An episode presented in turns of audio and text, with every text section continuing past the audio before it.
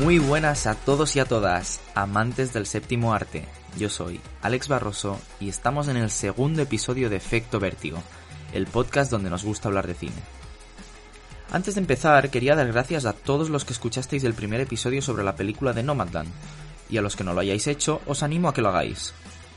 Y ahora sí, empezamos. Hoy comentaremos otra película de la que se está hablando mucho actualmente y que está disponible en la cartelera de la mayoría de cines. Dirigida por Thomas Winterberg, el inventor, junto con Lars von Trier, del movimiento cinematográfico Donga 95, y protagonizada por Max Mikkelsen, estamos hablando de Otra Ronda, en danés Druk, un drama que en muchas ocasiones es comedia, por lo que se podría catalogar también como una tragicomedia, y que trata diferentes asuntos psicológicos y sociales actuales. Trata el alcoholismo, la crisis de los 40, el amor, la familia, la amistad y la muerte, de una forma natural muy característica del movimiento y muy cercana a la sociedad actual, la cual encuentra estos problemas también en su vida. Esta es una película con la que mucha gente se puede ver reflejada. Se ha escuchado mucho también como que esta peli era una peli muy necesaria. Luego comentaremos eso. El argumento de la película trata de cuatro profesores de instituto, que deciden llevar a cabo un experimento sociológico siguiendo las teorías del psiquiatra Fines Carderut, donde intentarán mantener su tasa de alcohol en sangre en el mismo nivel, para demostrar que gracias al alcohol pueden mejorar en su rendimiento, no solo profesional, sino también personal, con sus familias y amigos. Martin, interpretado por Max Mikkelsen, nota que la relación con su mujer no es la misma y el rendimiento como profesor es muy bajo, por lo que decide llevar a cabo esta investigación empírica, propuesta por uno de sus amigos. Los cuatro, al principio, mejoran en todos los aspectos de su vida gracias al alcohol. Eso sí, hasta que este plus que les ayuda en su día a día se convierte en una enfermedad y pasa a ser su enemigo.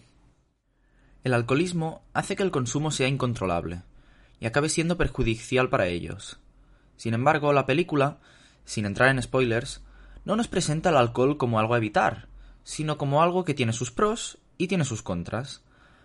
Por eso comentaba lo de que la película era necesaria.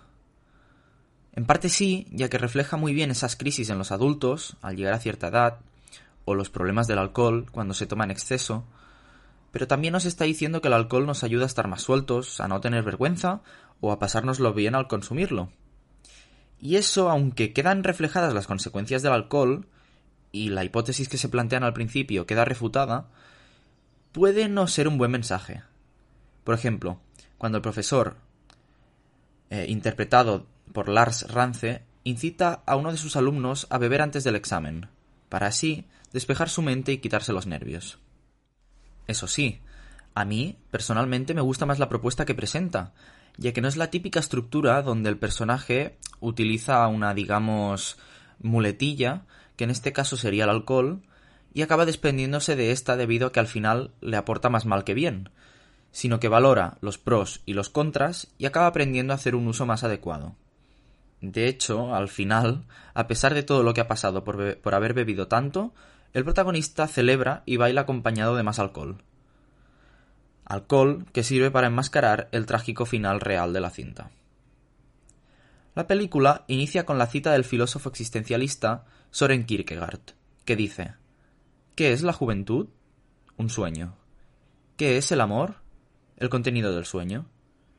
Esta cita se ve constantemente reflejada en los estudiantes, que jóvenes parecen no tener más que simples preocupaciones.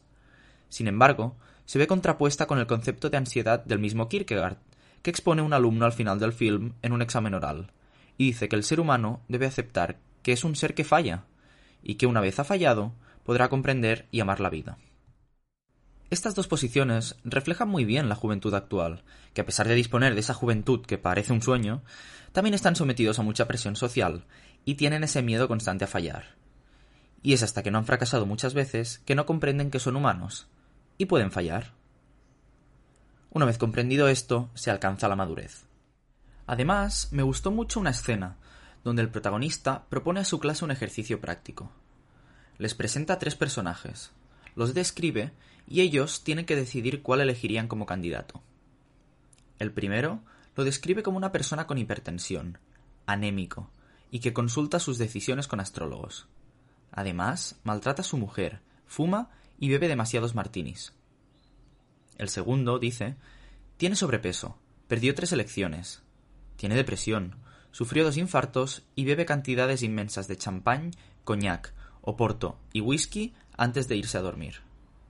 El tercero, finalmente, lo presenta como un héroe de guerra, que trata a las mujeres con respeto, ama a los animales, no fuma y rara vez bebe alguna cerveza.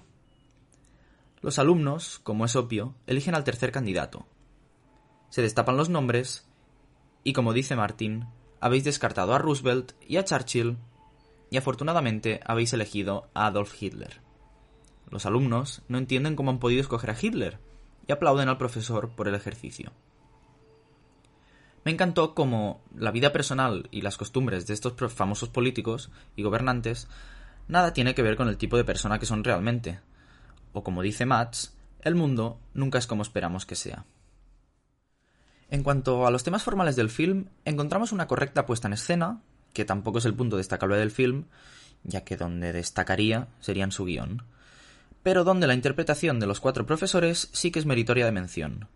Estos, con sus personalidades diferentes entre sí, acaban haciendo que empatices con ellos tanto en las situaciones alegres como en las más tristes y complicadas.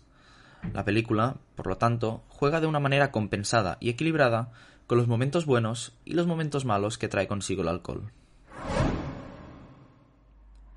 Y hasta aquí el análisis y opinión de la película Otra Ronda, ganadora del Oscar a Mejor Película Internacional el pasado domingo, Película muy divertida, muy emocionante y muy joven. Mi nota después del visionado y el análisis es un 7 alto. Decidme en los comentarios del post del episodio en Twitter qué nota le pondríais vosotros y, como digo siempre, qué aspectos debería mejorar yo en el podcast. Os dejo por aquí el Twitter, arroba efecto vértigo pd, para que me sigáis y os enteréis de todos los episodios y de las novedades del podcast y para que me ayudéis a mejorar como creador de contenido. También mi email efectovertigopodcast.gmail.com donde podéis hacerme todo tipo de propuestas y sugerencias. Muchas gracias por escucharme, dadle a seguir en Spotify para estar alerta de los siguientes episodios, ya que me haríais un gran favor, y nos vemos pronto con el tercer episodio de Efecto Vértigo.